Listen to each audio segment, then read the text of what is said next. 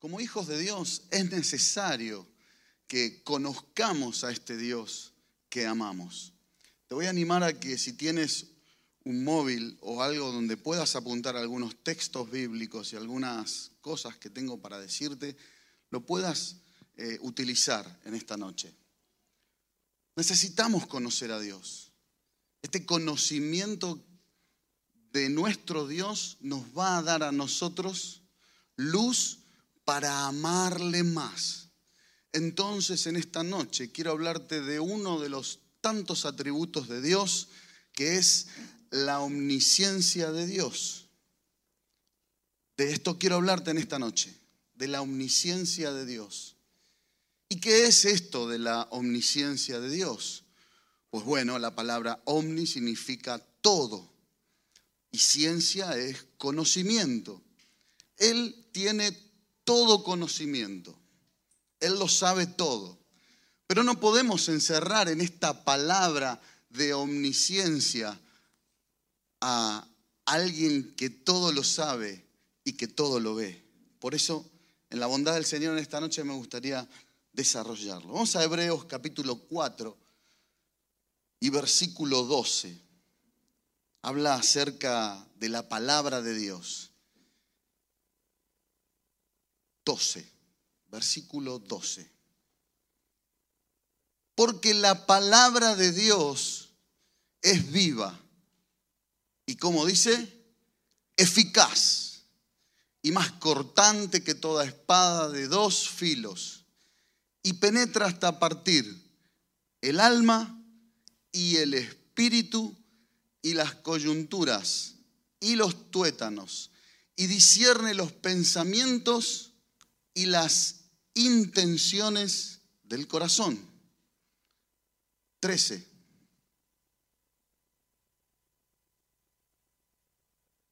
Y no hay cosa creada que no sea manifiesta en su presencia.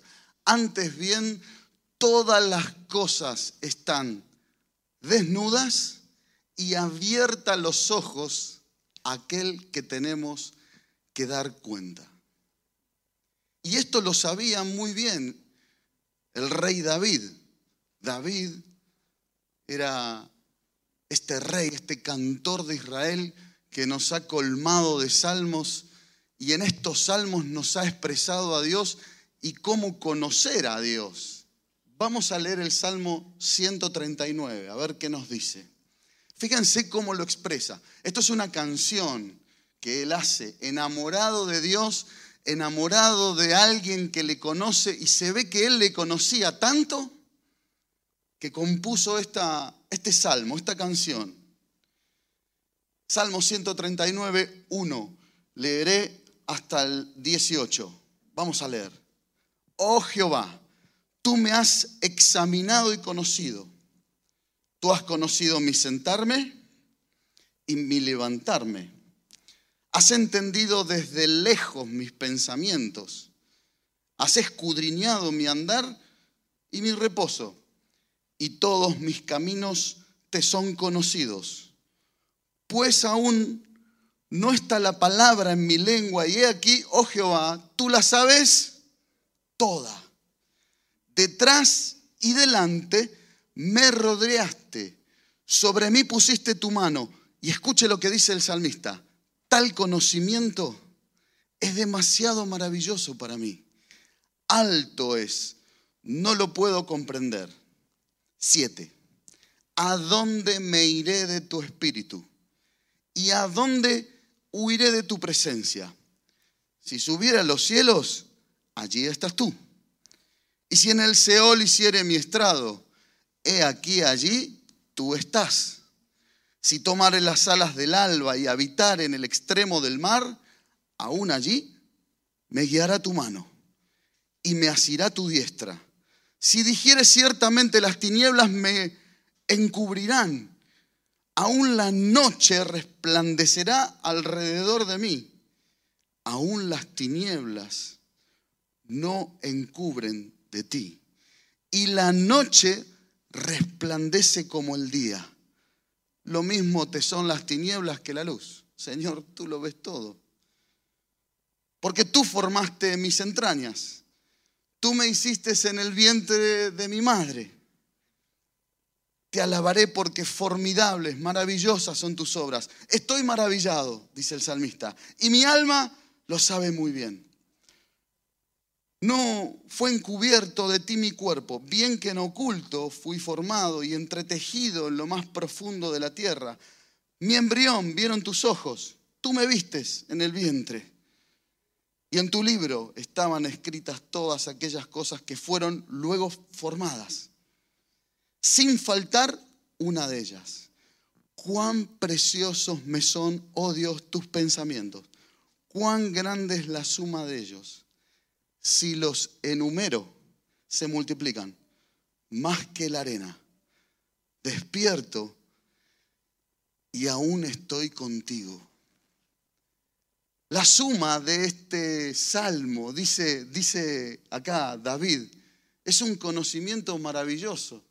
No nos podemos encerrar solamente, bueno, Dios es omnipotente, Dios es omnisciente, Dios es eh, no podemos encerrarlo en una palabra sola.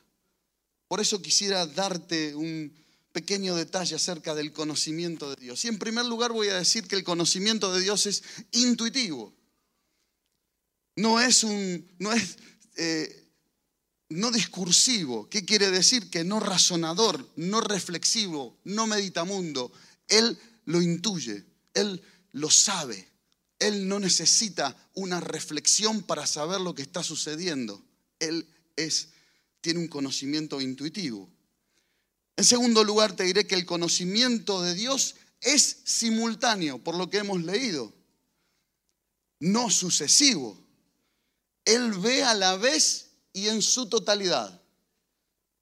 Él ve a la vez y en su totalidad. ¿Qué quiere decir esto? Que Él está aquí en Reus mirando y también está en lo profundo del mar mirando y no solamente ve a través de mis ojos porque vive en mí y sabe lo que yo miro, sino que ve que estás mirando y qué estás pensando tú. El conocimiento de Dios es simultáneo. Tal conocimiento, dice el salmista, es maravilloso. Número tres, el conocimiento de Dios es independiente no depende de nadie, no depende de otra persona. Bien lo dice Isaías, capítulo 40, al versículo 13 y 14. Dice, ¿quién enseñó al Espíritu de Jehová? ¿O le aconsejó enseñándole? ¿A quién pidió consejo para ser avisado? ¿Quién le enseñó el camino del juicio? ¿O le enseñó ciencia? O le mostró la senda de la prudencia? La respuesta es nadie. Nadie. Porque el conocimiento se encierra en sí mismo y su conocimiento es tan alto que no solo no lo podemos comprender, como dice el salmista, sino que ahora lo, lo vamos a ver. Número cuatro, el conocimiento de Dios es infalible. Y esto quiere decir que no está sujeto a error. Dios lo sabe todo. Somos nosotros que al acercarnos a Él vamos a conocer lo que Él quiere decir y tenga por seguro que Dios no se equivoca. Es infalible. En esta omnisciencia, en esto que Él todo lo sabe, no falla. Dios siempre está correcto en lo que Él sabe. ¿Qué le parece? Tremendo, ¿no? Seguimos. El conocimiento de Dios es infinito. Número 5. No hay algo parcial. No hay un sentimiento o un alma que esté pensando algo que Dios no lo sepa. Él puede saber lo que está pensando el hermano ahí atrás él sabe lo que piensa el hermano detrás de su televisor. Él está pensando y él está sabiendo qué es lo que vas a pensar. Es infinito, es eterno, no está sujeto a tiempo. Él habita en la eternidad. Y este conocimiento eterno hace que cualquiera decisión que yo voy a tomar por el libre albedrío que tengo y tengo la decisión de bajarme o de subir o de sentarme, pues Dios ya lo conoce, Dios ya lo sabe. En todas esas opciones que yo tengo para hacer, Dios en su conocimiento ya sabe lo que voy a hacer. Y este conocimiento que te estoy diciendo, estos, estos puntos, vamos a ir al número 6, nos tienen que traer a nosotros cuatro cosas, pero déjame decirte el número 6. Dios tiene conocimiento exhaustivo, quiere decir que es detallado, minucioso. A Él no se le escapa si tú vistes algo que no debes mirar, no se le escapa. La intención de tu corazón y lo que tú piensas hoy de este mensaje, Dios lo sabe. Y si estás pensando en la comida que comerás mañana o dentro de un rato, si te agrada o no te agrada. Y ese pensamiento a Dios, ¿le agrada o no? ¿Por qué nos tiene que interesar y por qué nos tenemos que profundizar tanto en el conocimiento de Dios? Porque este conocimiento de Dios nos va a dar a nosotros cuatro cosas. Número uno, la verdad de la omnisciencia de Dios debe afectar a nuestro culto y a nuestra adoración.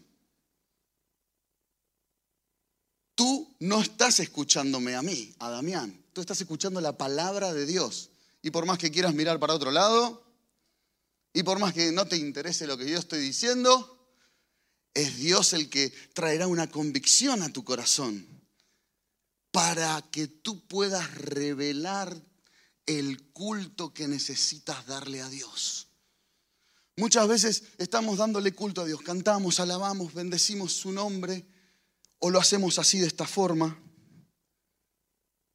pensando en nosotros. Pero si tenemos constantemente este conocimiento de que Él todo lo ve, de que Él todo lo sabe, de que Él todo lo escucha, de que Él está viendo la intención de mi corazón, pues yo me, me, voy a disponer de otra manera para adorarle. Este conocimiento de Dios afectará el culto que yo le doy y mi adoración. Número dos, afectará mi humildad. Yo no voy a ser una persona altiva porque sé que Dios me conoce y que yo no puedo demostrar nada más de lo que soy. Como dice Romanos capítulo 12, versículo 3, vamos a leerlo. Es el consejo del apóstol Pablo, que dice, ninguno tenga más alto concepto de sí del que debe tener. Afectará mi humildad si conozco ¿Qué conocimiento tiene Dios? Dios todo lo sabe.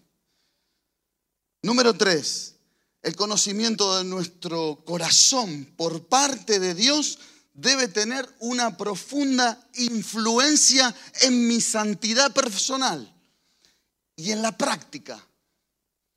Yo conoceré que Dios todo lo sabe, que cuando estoy solo estoy en la presencia de Dios y aunque no me miren los hermanos, y aunque no me mire mi amigo, y aunque no me mire mi novia, mi esposa, mi padre, mi madre, estoy en la presencia de Dios porque Dios todo lo sabe. Este conocimiento de la omnisciencia de Dios a mí me dará santidad. Afectará mi santidad. Mi santidad no puede ser igual. No puedo ser la misma persona cuando sé que Dios lo sabe todo de mí y yo no estoy haciendo nada. Total, nadie me ve. No es un buen ejemplo este, porque volvemos a decir, ¿a dónde me iré de tu espíritu? ¿Y dónde me iré de tu presencia? Lo mismo te son las tinieblas que la luz. Número 5 o número 4. Número 4. Qué bueno, están atentos. Lo que es más glorioso es que esta enseñanza o doctrina de la omnisciencia nos hace temerosos del pecado. Yo no voy a pecar deliberadamente. Yo no voy a ir dando patadas porque sé que hay un Dios justo y vengador. Se predica desde el púlpito muchas veces el amor de Dios, pero de su juicio y de su justicia sobre sus hijos, poco se predica. Pero este temor tiene que invadir, invadir nuestras vidas. Este temor de Dios me tiene que invadir de tal manera que afecta mi santidad y yo no debo pecar. Si soy separado en santidad y no peco por el poder del Espíritu Santo, tendré una relación con Dios más profunda. ¿Me entiendes? Porque es importante que conozcamos y entendamos la omnisciencia de Dios. Y no solamente, bueno, Dios es omnisciente, omnipotente, omni, todos los omni. No, necesitamos adoptar este, este conocimiento y decir, Señor, es tremendo, como decía el rey David, qué maravilloso. Y esto hace que afirmemos nuestro corazón en Dios. Primera carta de Juan 3, 19 y 20. Santi, ¿es hasta las 9? Primera de Juan 3, 19 y 20.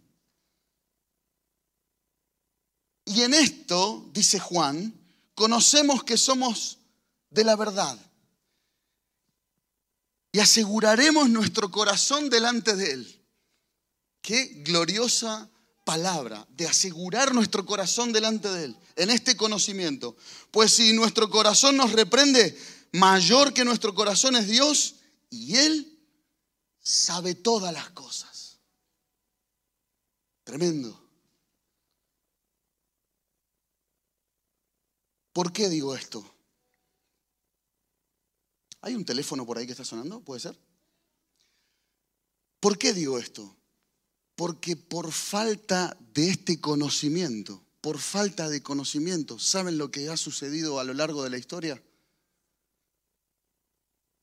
El pueblo que hace perece. Pero lo decimos ya repetitivamente. Por falta de conocimiento el pueblo perece. Pero, ¿de qué conocimiento estamos hablando? Porque yo quizás no fui a la escuela, él es eh, doctor, el otro arquitecto. ¿De qué conocimiento hablamos? Por falta de este conocimiento de la, del poder de Dios el pueblo perece.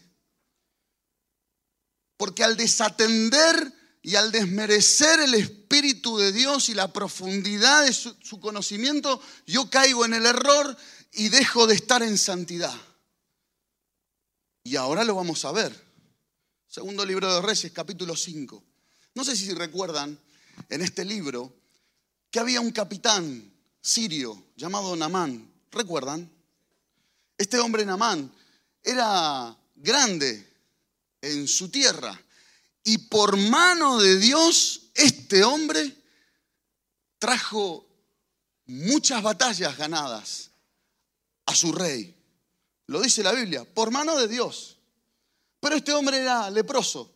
Así que este hombre se encuentra con un profeta de Dios, una muchacha le guía, conocemos la historia, pero aquí no me quiero centrar. Este hombre se encuentra con Eliseo, que es un profeta que fue alumno fue siervo de Elías e hizo las cosas bien y entendió la omnisciencia de Dios, por eso llegó a donde llegó. Eliseo tomó un criado que comenzó bien. Aún había algunos milagros que él cooperaba. ¿Se acuerdan cómo se llama? Giesi. Pues este hombre es un mal ejemplo y dice Timoteo, primera de Timoteo 6, 10, antes de abordar el tema en sí, vamos a ver que dice primera de Timoteo 6, 10, que nos está advirtiendo. Dice, porque raíz de todos los males es el amor al dinero, el cual codiciando algunos, algunos se extravieron de la fe y fueron traspasados por muchos dolores. Esto sucede cuando hay falta de conocimiento. Y esto, y esto es aquello que puede afectar tu vida y mi vida. Y nos puede alejar del plan de Dios. Y nos puede alejar de lo que Dios tiene para nosotros. Vamos a leer lo que pasó con Giesi. Segundo libro de Reyes, 5, 20 al 27. Leemos. Entonces Giesi, criado de Eliseo, el varón de Dios, dijo entre sí, he aquí mi señor estorbó a este sirio Namán. ¿Por qué dice esto? Porque Namán, una vez que fue sano de su lepra, tenía lepra, y una vez que fue sano, quiso recompensar al profeta y le quiso dar ciertos talentos de plata y vestidos nuevos. Y el profeta dijo, no,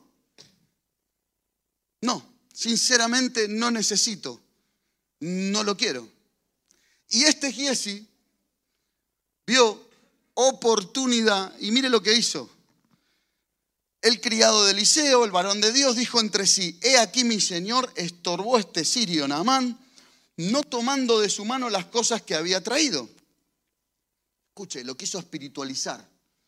Vive Jehová, que correré tras él y tomaré de él cosa alguna. Este comentario, vive Jehová, y tomaré cosa alguna de él, iré tras de él, era un pensamiento de su corazón. No lo comunicó con nadie. Dijo eh, dentro de sí. Pero Dios todo lo sabe, todo lo ve y conoce la intención del corazón.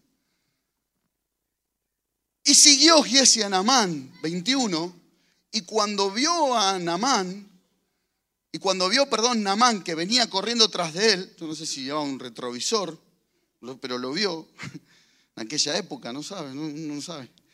Dice que se bajó del carro para recibirle y dijo, ¿va todo bien? Y él le dijo, bien, escuche lo que hizo este hombre. Mi Señor me envía a decirte, he aquí vinieron a mí en esta hora del monte de Efraín dos jóvenes, de los hijos de los profetas te ruego que les des un talento de plata y dos vestidos nuevos. Este hombre no solo caviló en su corazón, en nombre de Dios vive Jehová, sino que ahora está mintiendo en representación del reino de los cielos. Tremendo, hermano. Tremendo. Es para tomar nota.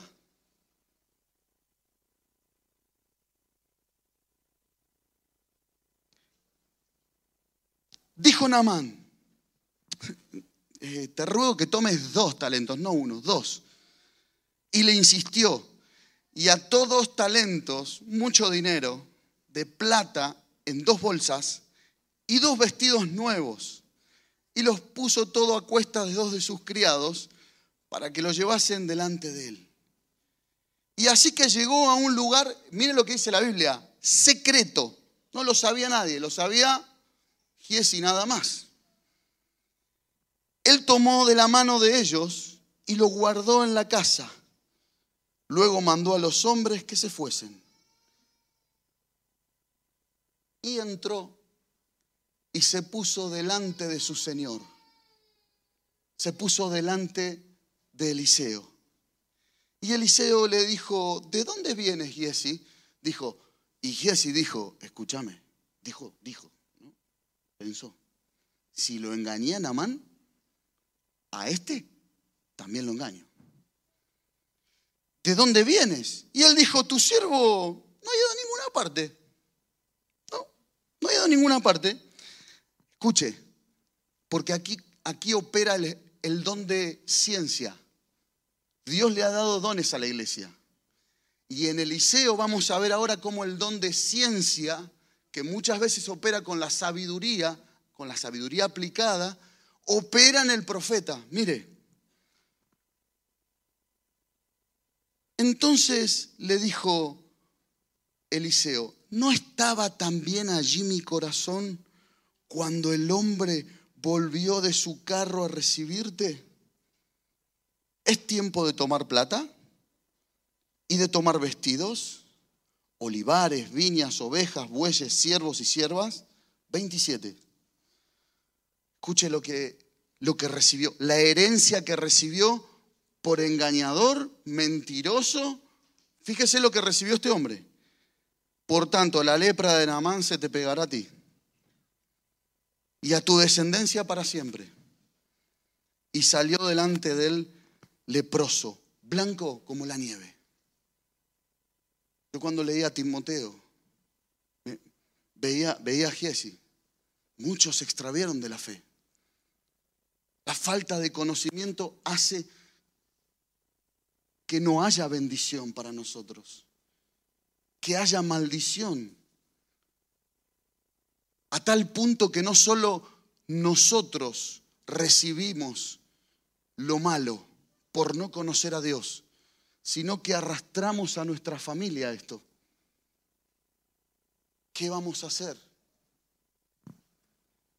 ¿Cómo nos vamos a comportar delante de un Dios que todo lo ve?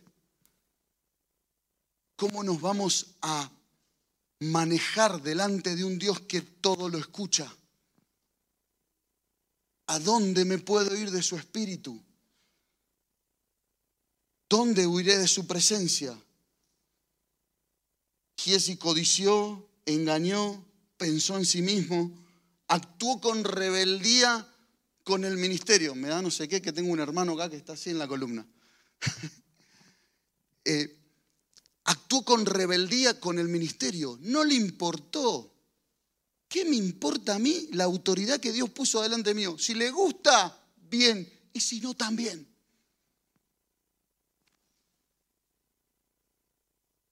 Mis hermanos, Dios nos ve. Y esto tiene que provocar en nosotros una, un carácter santo. Eliseo obró bajo el don de conocimiento.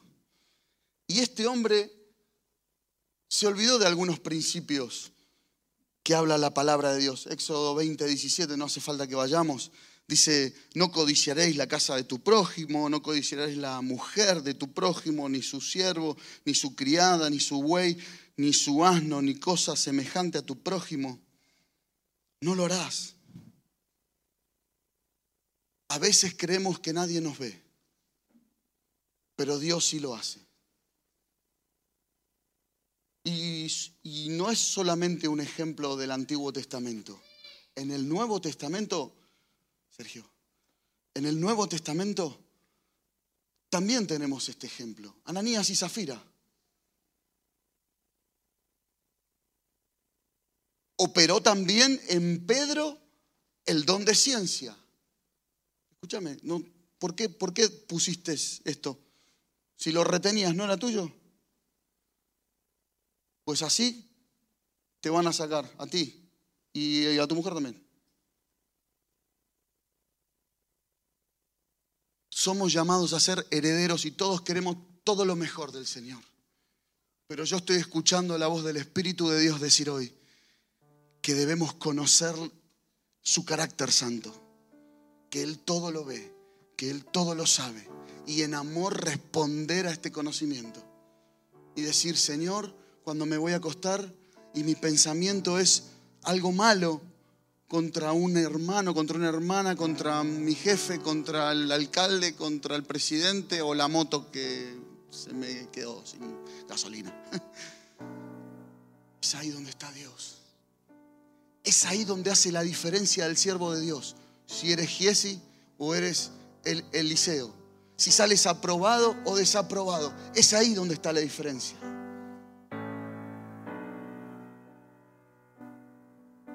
Quiera Dios que puedas abrazar este mensaje, no porque lo he dicho yo, por favor, porque es la palabra y nos trae luz en esta noche.